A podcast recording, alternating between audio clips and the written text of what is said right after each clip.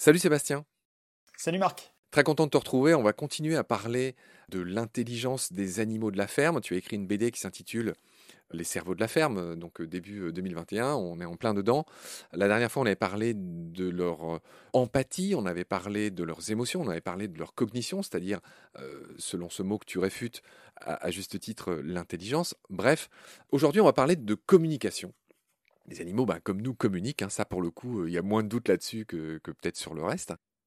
Sébastien, j'ai envie que tu commences à nous expliquer une grande différence qu'on va comprendre aisément entre l'utilisation du son chez les animaux. Tu parles des poules dont les ancêtres vivaient en forêt, où il y a très peu de visibilité, où par contre on peut facilement entendre, mais beaucoup moins facilement se voir, à la différence par exemple des ancêtres des vaches, qui vivaient plutôt dans des plaines où tout est visible et où le son peut trahir une présence et alerter un prédateur.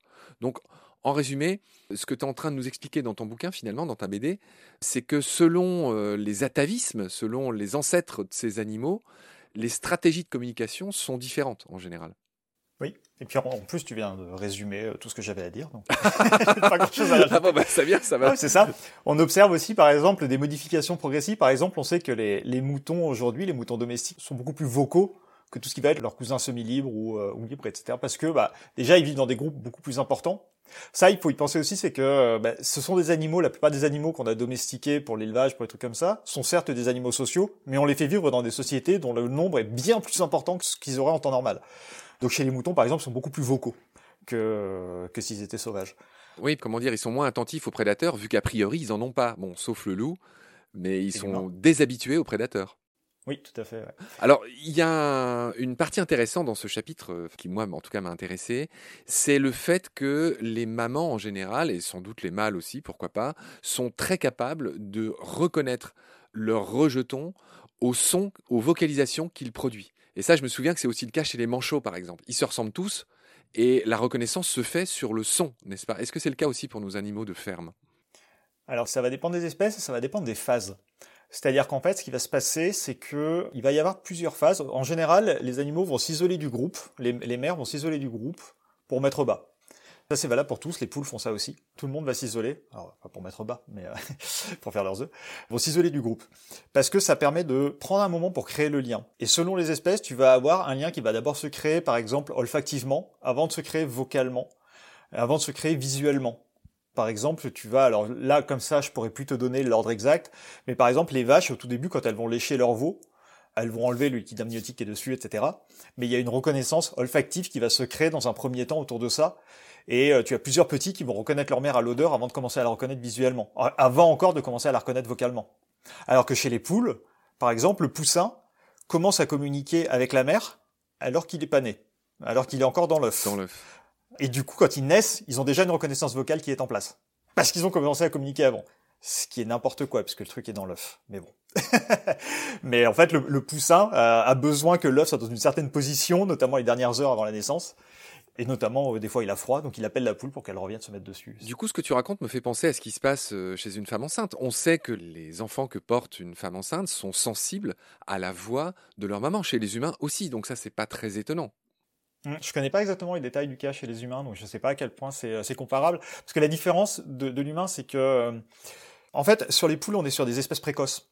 Ce qui fait que quand le poussin naît, il a une grande partie de ses capacités euh, cognitives d'un animal adulte. Pas tout, mais une grande partie. Alors que l'humain, quand il naît, bah, c'est un peu pourrave, quoi.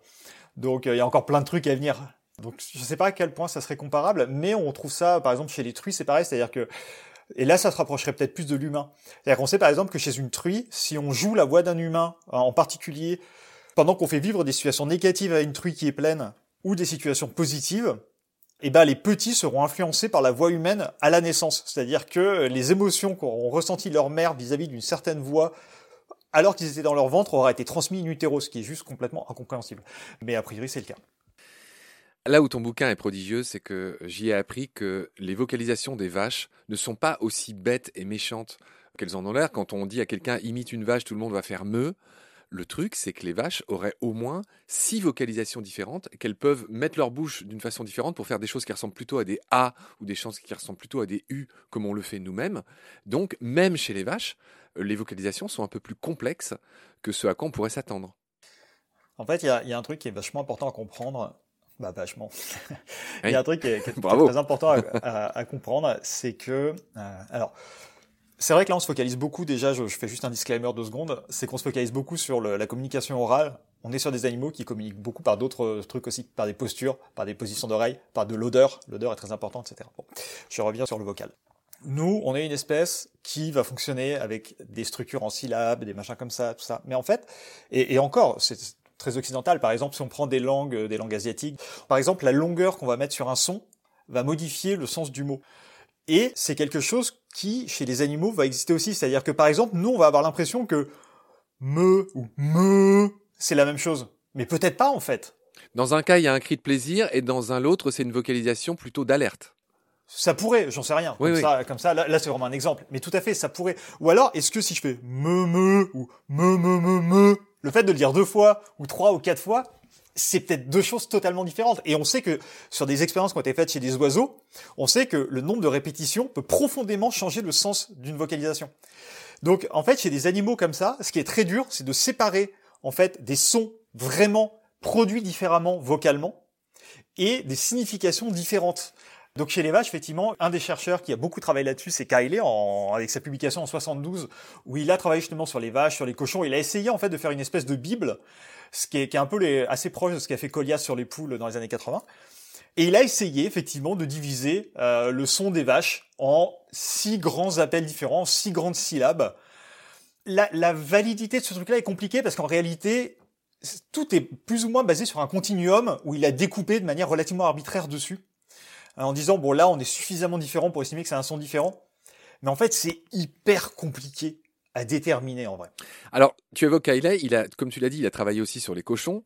Et là, c'est extraordinaire. Tu, pareil, alors là, c'est les mots anglais, mais les vocalisations du cochon, pareil, peuvent se subdiviser en différentes catégories. Il y a les screams, les squeals, les grunts, les barks, donc to bark c'est aboyer comme un chien, grunt c'est un peu grogner, squeal c'est ce qu'on appellerait les couinements, scream c'est les cris, et il y a ce formidable staccato grunt, et donc j'aimerais que tu nous expliques les différences entre chacun de ces différentes vocalisations.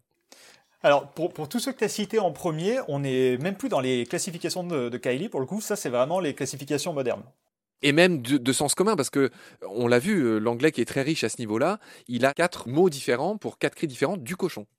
Oui, et, et, là précisément, on est justement sur une classification qui a été faite parce que ce sont des sons qui sont vocalement produits différemment. Ou euh, tu vois, les hurlements et les cris vont pas être la même chose, le grognement, le c'est pas la même chose que le c'est vraiment vocalement c'est produit différemment. Donc c'est pour ça que on, on, les classe en 3, 4, 5 selon les auteurs et les autrices. Et alors donc, est-ce que tu peux nous faire un petit dictionnaire cochon, humain, humain, cochon? Tu expliques dans cette BD les différences entre les différents cris. Alors, en général, les screams et les squeals, donc les couinements et les cris, sont plutôt liés aux situations négatives. Les grunts, les sont plutôt positifs en général, c'est des, des, vocalisations courtes et de basse fréquence. Les staccato grunts, eux, sont en général plutôt a priori des saluts. De ce qu'on en comprend, c'est un peu des hey, salut, comment ça va? Et est-ce que tu saurais imiter un staccato grunt? Non. Oh Salaud Non, parce que la, la, la, seule description, alors pour le coup, ça c'est un truc qui vient de Kylie, si ma mémoire est bonne, et, euh, et tout ce qu'on a, c'est euh, les, euh, les spectrogrammes. Du coup, il faudrait que j'arrive à réimiter le truc à partir du spectrogramme. Donc ça doit être un... D'accord, donc c'est pas un refus d'obstacle, c'est vraiment que c'est vraiment que tu, tu sais pas. D'accord. Là, c'est vraiment que je vois pas, je vois pas exactement euh, comment ça sonne.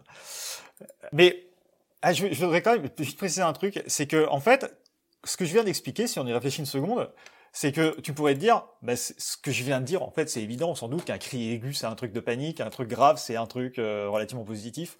Et, et, et c'est une chose qui est assez importante, c'est que en vrai, chez la plupart, notamment des mammifères, mais chez pas des animaux, il y a une espèce de régularité dans les productions sonores. C'est-à-dire que les sons très aigus sont souvent des sons qui repoussent, alors que les sons graves sont des sons qui attirent. Les sons tonaux, c'est-à-dire les sons euh, clairs, sont des sons qui attirent, les sons blancs sont des sons qui repoussent. Et en fait, il y a une espèce de grande régularité chez les vocalisations des animaux. Et c'est probablement une des raisons qui explique pourquoi on voit tant de vidéos de mères d'animaux d'une espèce qui viennent sauver un bébé d'une autre espèce. C'est qu'en fait, si on écoute bien les vocalisations de bébés d'une espèce qui panique, ça ressemble beaucoup à des sons de bébés d'autres espèces. Écoute un agneau en train de crier, et tu verras que ça ressemble beaucoup à un bébé en train de crier. Et en réalité, il y a beaucoup de parallèles. En fait, les vocalisations des espèces de, de traits communs très très répandus en quasiment toutes les espèces en vrai. Ouais, c'est très intéressant. On va enchaîner sur tes amis les poules.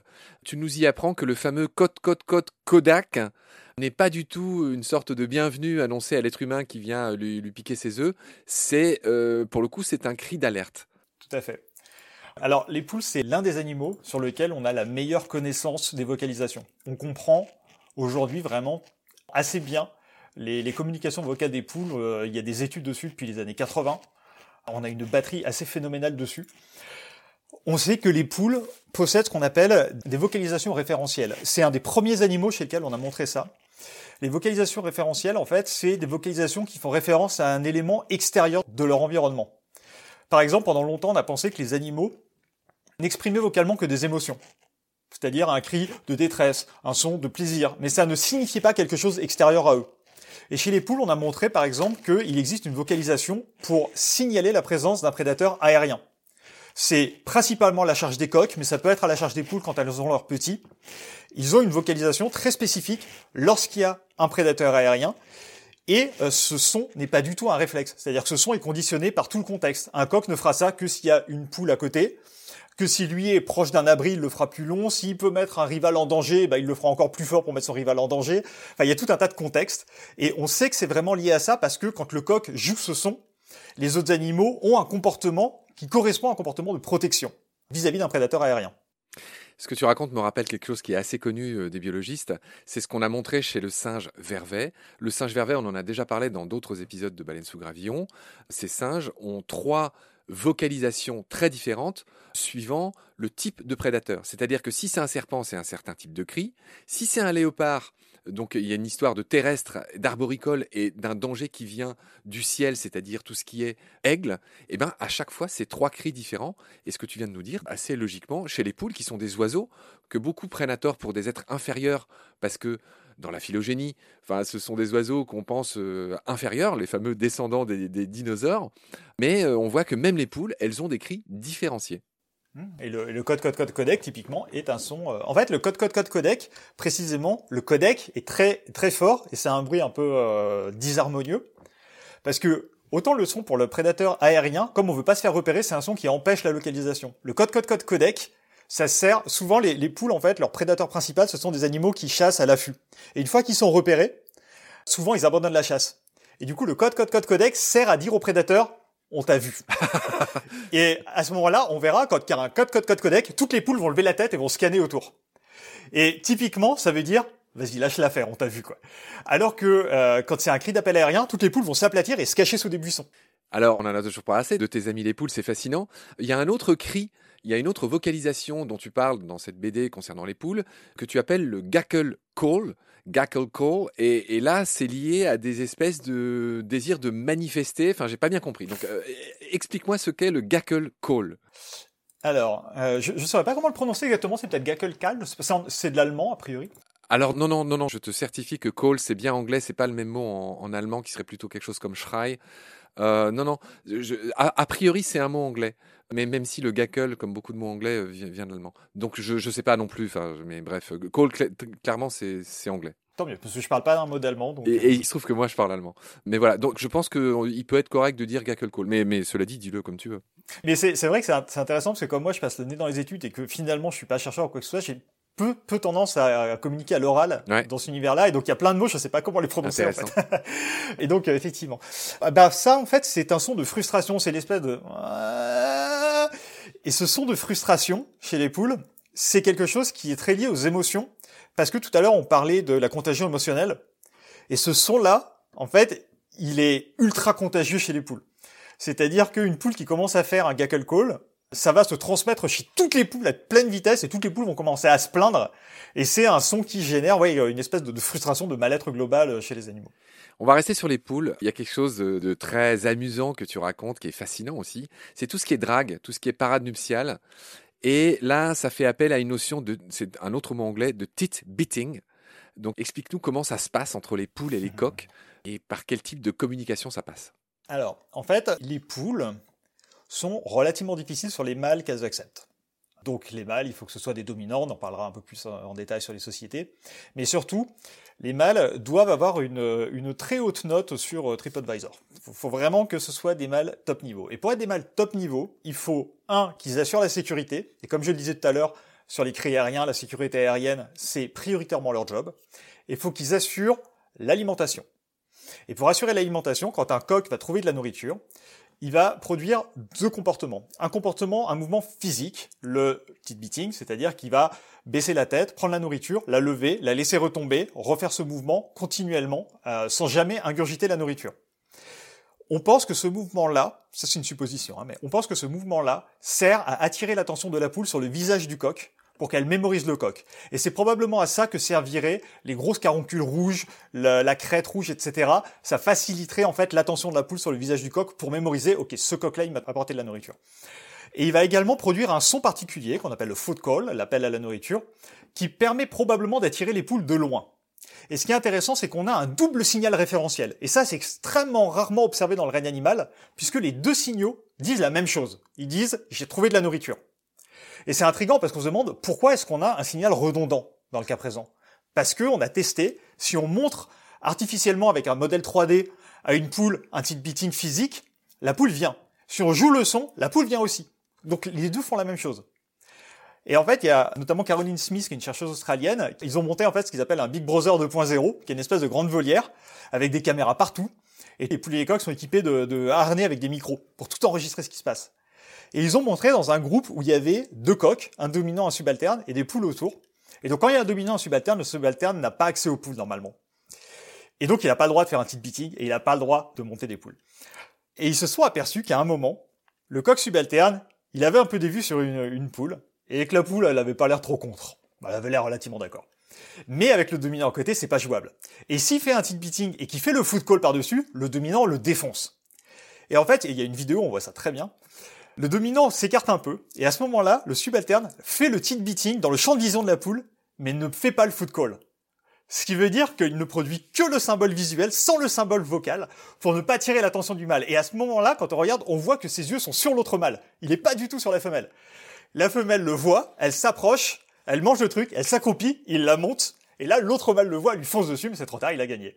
Et donc, c'est l'une des premières tromperies qu'on voyait où il a supprimé volontairement l'un des deux aspects du signal euh, de drague et c'est hyper impressionnant en fait comme, truc. À la suite des poules, Sébastien, tu indiques que les chèvres, ces grosses malines, sont par exemple aussi capables de regarder dans la direction où regarde une de leurs consoeurs, une de leurs sœurs, euh, par exemple si elle a repéré une, source de nourriture, etc. Donc ces animaux s'observent les uns les autres et sont capables de lire dans les comportements des uns des autres. C'est ça que tu racontes. Oui, tout à fait. Oui, on a beaucoup d'observations. On a montré, on a montré ça chez les chèvres. Les chèvres sont capables de suivre le regard d'une autre chèvre. Il y a eu beaucoup de tests qui ont été faits aussi sur est-ce que ces différents animaux sont capables de suivre des indications humaines? Est-ce qu'ils sont capables de suivre quand on pointe du doigt? Est-ce qu'ils sont capables de, voir quand on regarde dans une certaine direction? Alors c'est marrant parce qu'au départ on parlait sur le tout premier, la toute première émission, de prendre en compte comment eux perçoivent le monde. Et par exemple, il y a une expérience où les chercheurs voulaient voir si les chèvres prenaient en compte l'état d'attention d'un humain. Par exemple, elle veut accéder à de la nourriture qui est inaccessible et elle doit demander de l'aide. Qu'est-ce qui se passe si l'humain a la tête tournée sur le côté? Et pour une chèvre, un humain qui a la tête tournée sur le côté, il est toujours attentif. Parce que pour nous, on n'est pas attentif parce qu'on regarde dans l'autre direction. Mais une chèvre, elle voit à plus de 300 degrés. Donc si on a la tête tournée, pour elle, on la voit toujours. Parce que elle, sur les côtés, elle voit. Et, et c'est très marrant en fait, parce que bah pour, pour elle, on n'a pas du tout les yeux placés normalement. Pour elle, champ de vision, il est débile. Ce que tu es en, train de raconter, c'est que ça, ça, joue dans les deux sens. C'est-à-dire que nous autres eh humains, ben on se fait des représentations qui sont pour le moins incomplètes et parcellaires de ce que perçoivent les animaux et de comment ils communiquent, etc. L'inverse est aussi vrai. C'est ce que tu bah viens de dire. Tout à fait. C'est que, c'est que pour elle, nous, dans l'étude, le chercheur se dit, bon, bah, moi, je suis dans un état où je ne suis pas attentif à la chèvre. Mais en fait, la chèvre, pour elle, on est dans un état attentif. Parce qu'on ne voit pas la même chose. Cher Sébastien, roulement de tambour. Alors je sais plus c'est quelle page, mais là il y a. Alors c'est un livre qui est très drôle. Hein. C'est pas que des bêtes expériences qui dont tu détailles les protocoles, etc. C'est très drôle ce que tu fais. Et là il y a une des punchlines qui m'a le plus fait rire quand j'ai lu ta BD, que je t'invite à nous commenter, qui est si la nature était une boîte de nuit, les vaches en seraient le physio. Qu'est-ce que ça veut dire? En fait, ça vient d'études où ils ont voulu voir si les vaches étaient capables de reconnaître d'autres vaches vu qu'elles vivent dans des troupeaux, et que bah, elles ont des sociétés organisées, à quel point elles sont capables de reconnaître les autres. Et à quel point elles sont capables de reconnaître aussi les autres animaux, enfin des choses comme ça. Donc au début, ils ont habitué des vaches, alors c'est une espèce de labyrinthe en Y, ça fait une ligne droite qui se divise en deux. Et puis à gauche, bah, il y a une photo de vache, et à droite, il y a une photo d'un autre animal, par exemple un mouton, euh, un, cheval, un poney, un truc comme ça. Et on voit que les vaches préfèrent systématiquement aller du côté de la vache. Et puis au fur et à mesure, ils ont poussé le vice. Ils ont mis euh, une vache connue et une vache inconnue. Et on se rend compte que la vache préfère aller du côté de la vache qu'elle connaît. Et puis après, ils ont fait des tests avec des vaches qui font partie de leur groupe immédiat social ou pas. Et les vaches sont toujours capables de reconnaître. ensuite, ils ont essayé de voir si elles pouvaient différencier des races de vaches. Et elles sont également capables de différencier des races de vaches. Je glisse que ta blague sur les boîtes de nuit vient du fait que, voilà, c'est ce que tu viens de dire, c'est qu'elles sont capables de distinguer des différentes races. Et tu disais que les Primolstein, ces vaches noires et blanches, étaient particulièrement attentives à la race. Bah, en fait, euh, comme elles, elles ont des tâches clairement, elles utilisent les tâches sur le visage pour reconnaître. Et quand tu les mets face à des races, par exemple, qui n'ont pas de tâches, elles ont un peu plus de mal à différencier parce que les informations qu'elles utilisent bah, ne sont pas présentes. Donc elles doivent utiliser d'autres indices, des nouveaux indices. Donc c'est un peu plus difficile pour elles de différencier des vaches sans tâches que des vaches avec des tâches. Et d'ailleurs, c'est marrant parce que c'est ce qu'on retrouve chez les humains aussi. C'est-à-dire que, par exemple, chez les humains, on a plus de mal à reconnaître par moment, en tout cas au départ, des visages qui vont avoir des traits ethniques qui sont un peu différents des nôtres. Pour nous, tous les Chinois se ressemblent. Par moment, il y a des trucs comme ça qui font que, parce que nous, on va se servir de traits sur des visages occidentaux, ou quand on va voir des visages asiatiques, peut-être qu'il y a des choses différentes qui permettraient, et, euh, il y a une espèce de, moment de perturbation, et c'est pareil probablement dans l'autre sens également, euh, très certainement. C'est des choses qui ont été étudiées, hein, euh, et, et, on retrouve ça aussi sur ces phénomènes-là. Et si je peux me permettre, un truc complètement faux avec les vaches, c'est que j'en parle pas dans la BD, mais ils ont montré que des vaches sont capables de reconnaître des individus qui sont clonés à base d'autres individus qu'elles connaissent. Ah oui, là c'est presque Black Mirror. Euh, ça, ça devient ça devient euh, I want to believe. J'ai pas mis dans la BD parce que je trouvais ça glauque, mais euh, mais il y a ça dans l'étude aussi. D'accord, d'accord. On va finir cet épisode, Sébastien, en parlant, allez, de, de vaches un peu différentes des nôtres. Tu évoques ces zébus de Veracruz, en Amérique du Sud. Et la conclusion, c'est que tous ces zébus apprennent les uns des autres en permanence. Est-ce que tu peux m'en dire un peu plus sur ces zébus oui, en fait, euh, alors j'ai mis cette étude uniquement pour faire une, blague en référence à la Cité de la Peur, pour être honnête. c'est vraiment la seule raison pour laquelle j'ai mis cette étude. Mais oui, ce que j'explique en fait, c'est que ces zébus vivent dans une zone qui est euh, très riche en pâturages différents. Et on se rend compte qu'il y a un apprentissage social qui se fait, c'est-à-dire qu'ils apprennent les uns les autres et on se rend compte que ceux qui ont des camarades qui ont une grande diversité de consommation de plantes, ben en fait vont consommer de plus en plus de plantes différentes, vont apprendre euh, à consommer les plantes selon leur rythme de croissance, euh, ce genre de choses. Mais d'ailleurs, c'est hyper intéressant parce que ça, ça fait partie des transmissions culturelles qu'on observe aussi. Par exemple, on a montré que euh, chez différentes races de moutons, tu vas avoir par exemple les Clune Forest et les Welsh Mountain, c'est des races de moutons qui mangent pas exactement les mêmes plantes et de la même manière. Et si tu prends un, jeune mouton Welsh Mountain et que tu le fais euh, grandir avec une mère Clune Forest, à l'âge adulte, tu pourras savoir quelle était la race de la mère adoptive uniquement en regardant le comportement alimentaire du mouton euh, Welsh Mountain. Tu pourras savoir que sa mère était une Clune Forest juste parce qu'il a une façon de s'alimenter qui correspond au Clune Forest et pas au Welsh Mountain. Extraordinaire, Sébastien. On a fini notre chapitre euh, communication. Tu racontes évidemment beaucoup d'autres choses et j'invite euh, celles et ceux qui nous écoutent à lire ta BD euh, bah, pour avoir toutes les, toutes les subtilités. Mais c'est vrai qu'on va de surprise en surprise et de blague en blague. Hein. Tu, es, tu, tu, aimes l'humour. Il y a des citations très souvent en haut des pages enfin parfois désopilantes. Hein. Tu cites y compris Jackie Chan. Il y a beaucoup de références à la pop culture. Enfin, je te vois sourire sur Zoom là, effectivement. Je suis un gros fan de Jackie Chan. voilà, et de pop culture, j'ai l'impression. Et eh ben sur euh, notre ami Jackie Chan euh, s'achève notre épisode consacré à la communication des cerveaux de la ferme. Et je te retrouve avec plaisir très vite pour notre dernier chapitre qui va s'intéresser à la société des animaux. Comment vivent-ils en société? Comment font-ils société? Ça sera le sujet de notre prochain épisode. Prends soin de toi Sébastien, je te retrouve très vite. Salut. À bientôt Marc.